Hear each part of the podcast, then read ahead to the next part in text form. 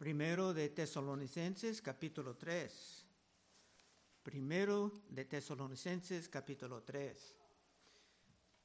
El mensaje de hoy es una continuación del pensamiento del capítulo antes y para captar el contexto es necesario revisitar el fin de capítulo 2. En 2.19 Pablo dice, porque ¿cuál es nuestra esperanza o gozo o corona de que me gloríe? ¿No lo sois vosotros delante de nuestro Señor Jesucristo en su venida? Vosotros sois nuestra gloria y gozo. Para Pablo lo importante no era su capacidad de gran intelectual, tampoco su autoridad como apóstol. Para él la prioridad era la gente. La iglesia tesalónica se empezaba con la predicación de San Pablo, pero solamente estaba ahí por menos de un mes. Por las persecuciones muy intensas, especialmente en contra de Pablo, que era ya muy odiado por los judíos que no creyeron, la iglesia se nació en medio de una cultura sumamente pagana, como la nuestra. Y Pablo ya no sabía cómo andaba, cómo andaban los hermanos. Pablo era como un padre para ellos, espiritualmente hablando. Pero en su ausencia estaban ellos sujetados a toda forma de ataque. Es que eran como bebés en Cristo, sin la protección normal de los padres. Y como siempre había detractores hablando mal de Pablo y de sus ayudantes, diciendo que vinieron a la ciudad predicando y después simplemente abandonaron la obra. Tenían que abandonarlo por violencia, no tenían opciones. Pero con esto podemos continuar en el versículo 1. Por lo cual, no pudiendo soportarlo más, acordamos quedarnos solos en Atenas. Para Pablo el ministerio era muy duro, muy intenso. El diablo atacaba constantemente. Era importante para él tener unos hermanos a su lado, hermanos maduros en la fe, con la capacidad de también enseñar con claridad y con fidelidad. Fidelidad a las escrituras, pero deseando saber cómo eran los hermanos de Tesalónica, Pablo estaba dispuesto a quedarse solo en Atenas mandando todos sus ayudantes a diferentes lados. Otra vez uno, por lo cual, no pudiendo soportarlo más, acordamos quedarnos solos en Atenas y enviamos a Timoteo, nuestro hermano, servidor de Dios y colaborador nuestro en el Evangelio de Cristo para confirmaros y exhortaros respeto a vuestra fe, a fin de que nadie se inquiete por estas tribulaciones, porque vosotros mismos sabéis que para esto estamos puestos. Pablo empieza diciendo que no pudo soportarlo más. No pudo soportar la separación de los nuevos hermanos sin ningún sin noticia alguna. Y esto enseña mucho a nosotros. Es que el pastor, los ancianos y otros hermanos deben de tener un gran amor para los nuevos en la fe. Debemos de estar dispuestos a sacrificar para ayudarles a seguir creciendo, protegidos de errores y engaños que existen en todos lados. Porque el diablo siempre quiere poner obstáculos en el camino de los nuevos. Otra vez uno. Por lo cual no pudimos soportarlo más. Acordamos quedarnos solos en Atenas y enviamos a Timoteo, nuestro hermano, servidor de Dios y colaborador nuestro en el Evangelio de Cristo para confirmaros y exhortaros respeto a vuestra fe, a fin de que nadie se inquieta por estas tribulaciones, porque vosotros mismos sabéis que para esto estamos puestos. ¿Qué quiere decir esto? Estamos puestos a qué? También desde el principio Pablo les anunciaba que las tribulaciones para los hermanos en este mundo eran inevitables. Por esa razón, muchas veces en esta iglesia tratamos de emplear el video del peregrino como una introducción a las dificultades del camino cristiano. El hermano Cristian en el video tenía antes que nada problemas con su familia, con su esposa. Después encontraba muchos engaños en su viaje, muchos peligros, pero todo valía la pena. Y un nuevo tiene que entender esto. Y Cristo hablaba así también. Aunque en diferentes iglesias modernas se pueden prometer que viniendo a Cristo no vas a sufrir más, sino que todo será fácil. Cristo mandaba que se cuentan el costo de esta vida tan gloriosa. Un pasaje no tan popular en nuestros tiempos, en Lucas 14, 26. Cristo dijo, si alguno viene a mí y no aborrece a su padre y madre y mujer e hijos y hermanos y hermanas y aún su propia vida, no puede ser mi discípulo. Y el que no lleva su cruz y viene en pos de mí, no puede ser mi discípulo. Porque ¿quién de vosotros, quién de vosotros queriendo edificar una torre, no se siente primero y calcula los gastos? A ver si tiene lo necesario para acabarla. No sé que después que haya puesto el cimiento y no pueda acabarla, todos los que lo vean comienzan a, a burlar de él diciendo, este hombre comenzó a edificar y no pudo acabar. ¿O qué rey, al marchar a la guerra contra otro rey, no se siente primero y considera si puede hacer frente con diez mil al que viene contra él con veinte mil? Y si no puede, cuando el otro está todavía lejos, le envía una embajada y le pide condiciones de paz. Así pues, cualquiera de vosotros que no renuncia a todo lo que posee, no puede ser mi discípulo.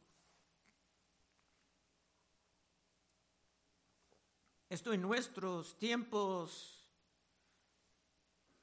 parece todo radical, algo que muchos predicadores ni quieren tocar se parece contraproducente, siendo algo que simplemente va a espantar a todos de la fe cristiana. Pero Cristo era completamente honesto. No estaba escondiendo nada. Pero cuando los nuevos no están advertidos, es más, es más fácil de estar desviado por los ataques. Tres, a fin de que nadie se inquiete por estas tribulaciones, porque vosotros mismos sabéis que para esto estamos puestos. Porque también estando con vosotros o decíamos que íbamos a pasar tribulaciones como ha acontecido y sabéis. Cristo enseñaba que era fácil para los nuevos estar perdidos por las tribulaciones si no estaban preparados, anticipando las frustraciones. Mateo 13, 18. Oíd pues vosotros la parábola del sembrador. Cuando alguno oye la palabra del reino y no la entienda, viene el malo y arrebata lo que fue sembrado en su corazón.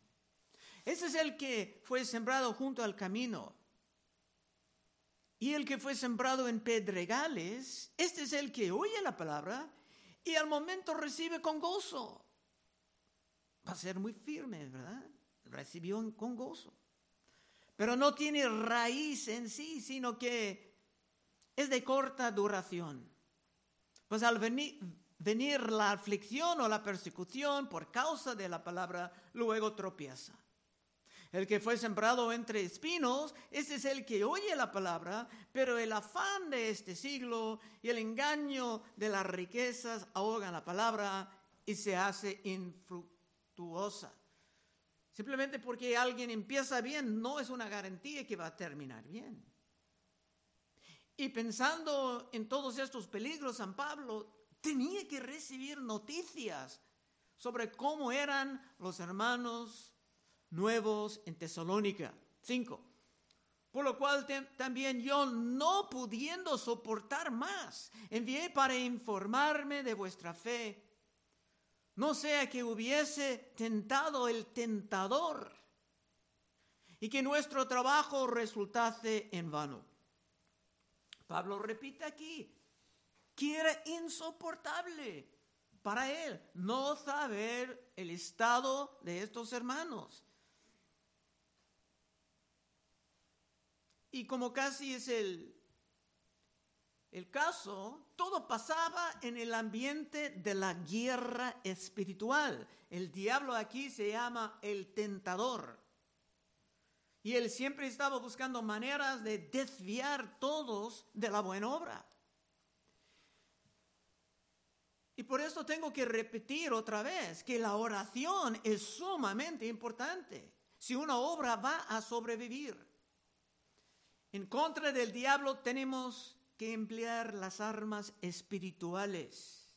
Como acabamos de estudiar en el segundo de, de Corintios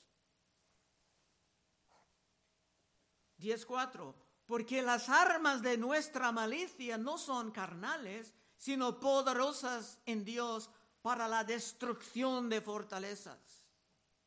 Tenemos esta capacidad en la guerra espiritual de destruir fortalezas, pero tenemos que emplear las armas espirituales, no carnales.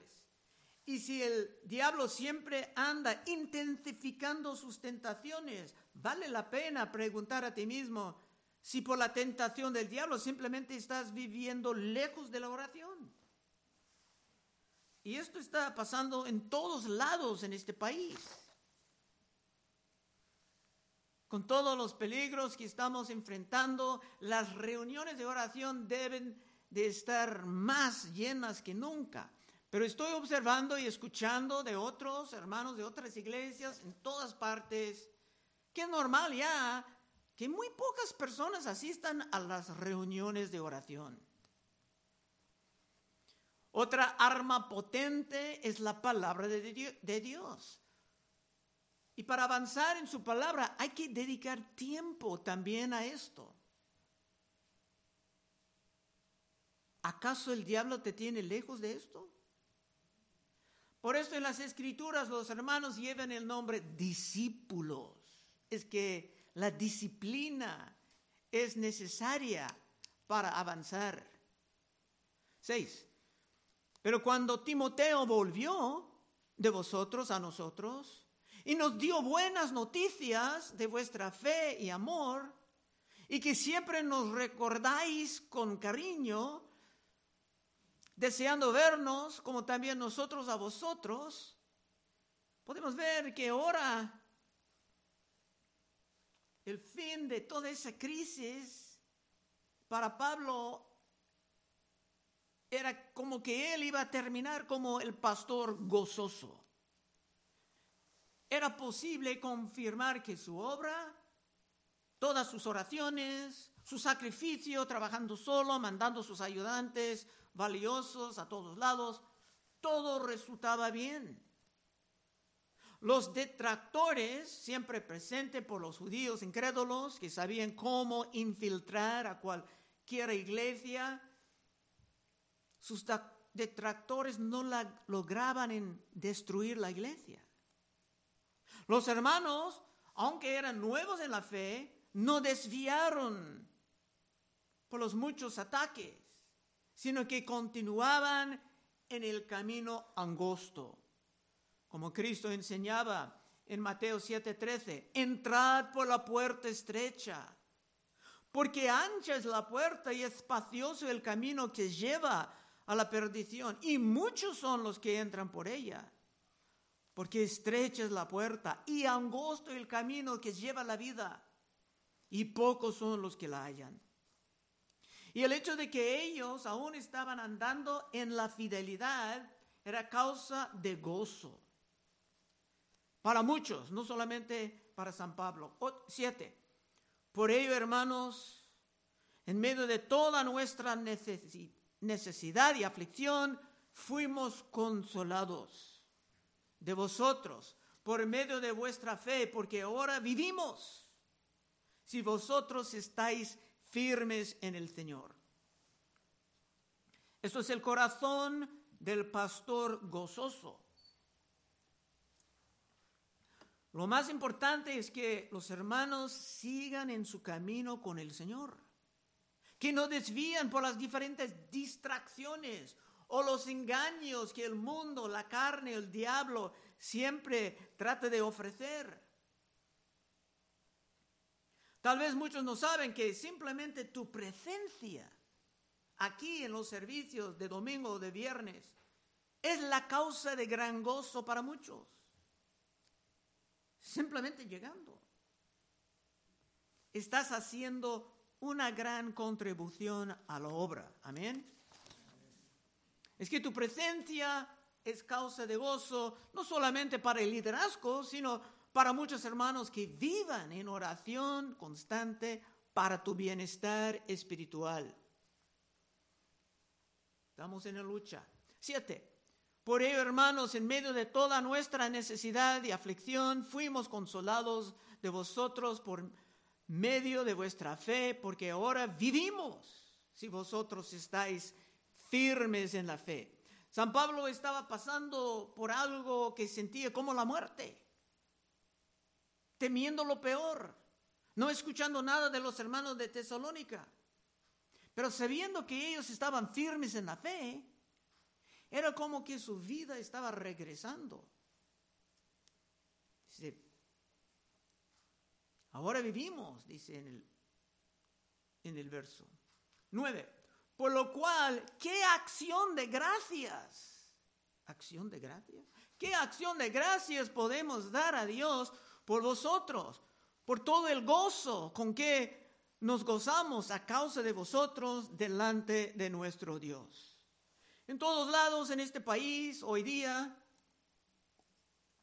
un país que nació como un país cristiano, y casi éramos antes, hay hombres predicando mensajes sobre el Día de Acción de Gracias. Muchos están estudiando ese día, y han compuesto mensajes sobre el Día de Acción de Gracias. Nosotros, al contrario, simplemente tratamos de continuar exponiendo en el libro que estamos estudiando y por la providencia a veces el tema popular está en el texto. Coincidencia o diosidencia, dice en versículo 9, por lo cual, ¿qué acción de gracias podemos dar?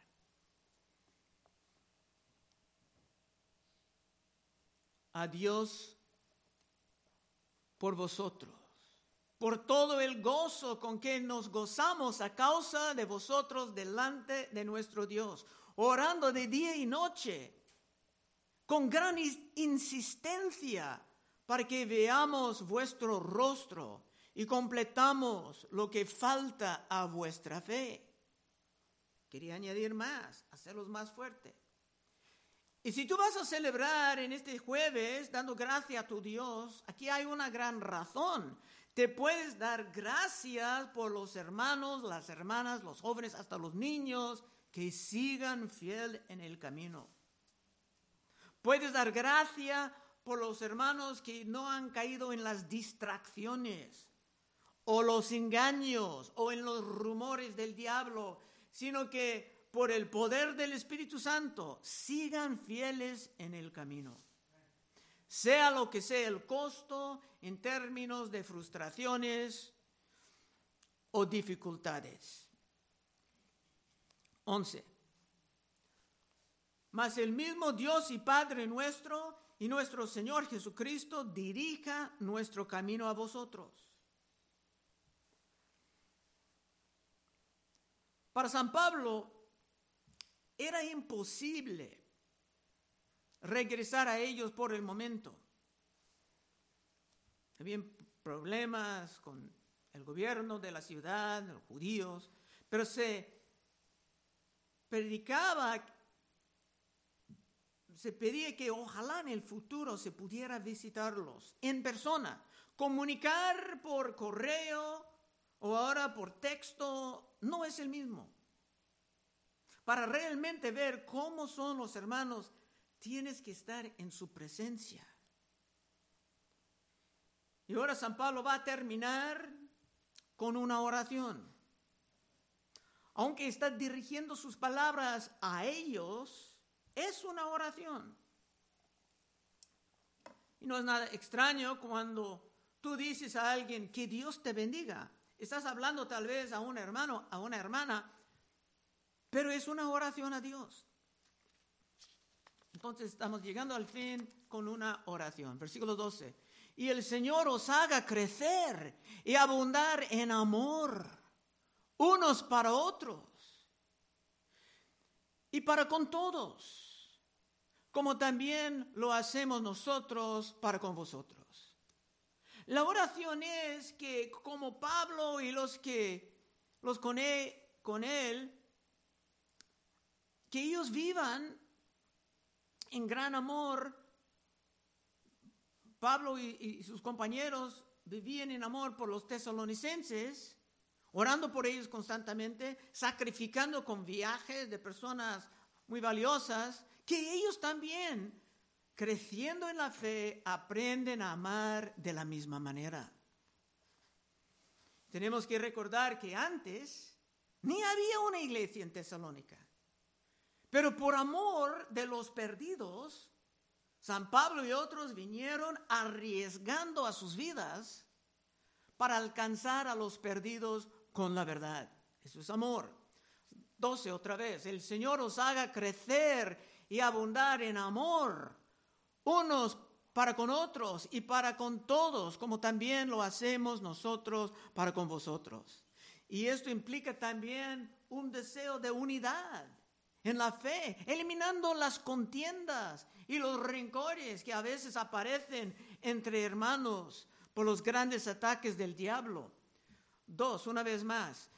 Y el Señor os haga crecer y abundar en amor unos para con otros y para con todos, como también lo hacemos nosotros para con vosotros, para que sean afirmados vuestros corazones irreprensibles en santidad delante de Dios, nuestro Padre, en la venida de nuestro Señor Jesucristo con todos sus santos.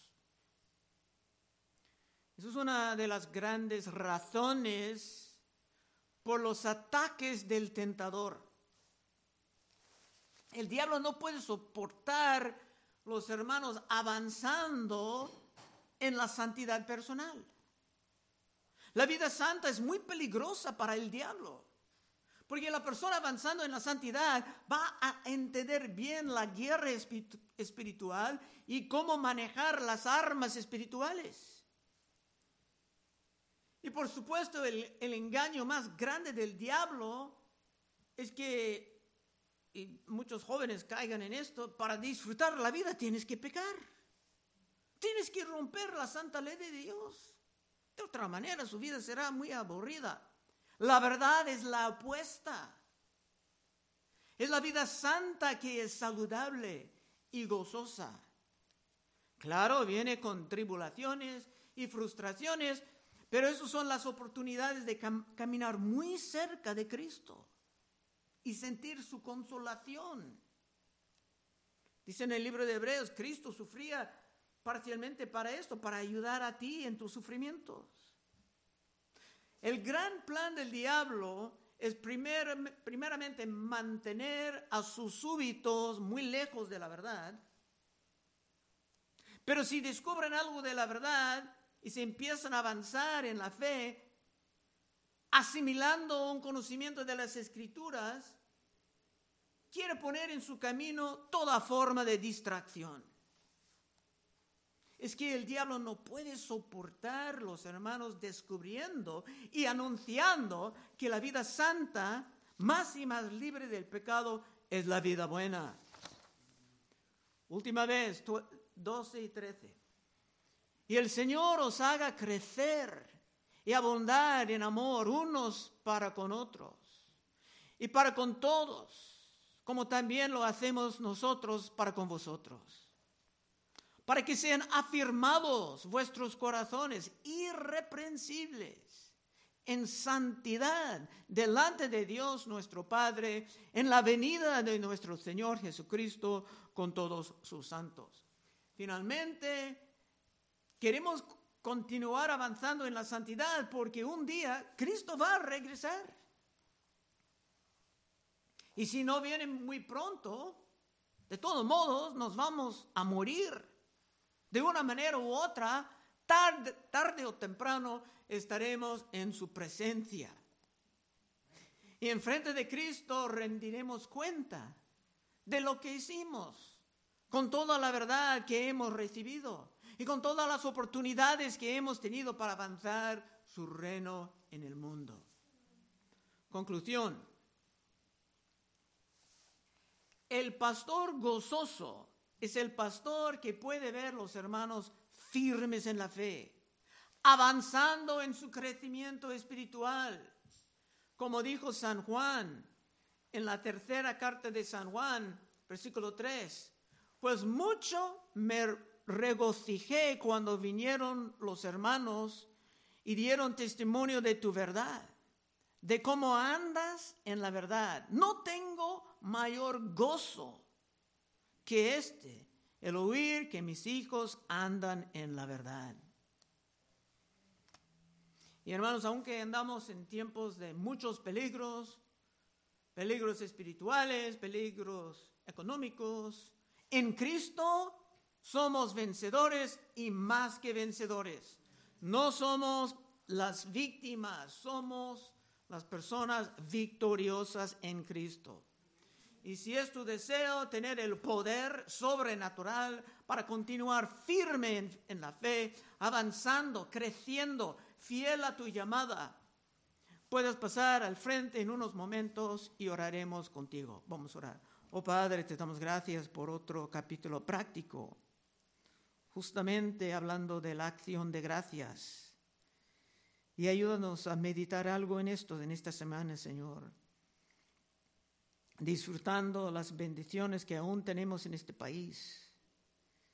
Y ayúdanos a decidir, a seguir invirtiendo en tu reino, Señor, para ver una recuperación de la sanidad de este país. Pedimos en el nombre de Cristo. Amén. Bueno, hermanos.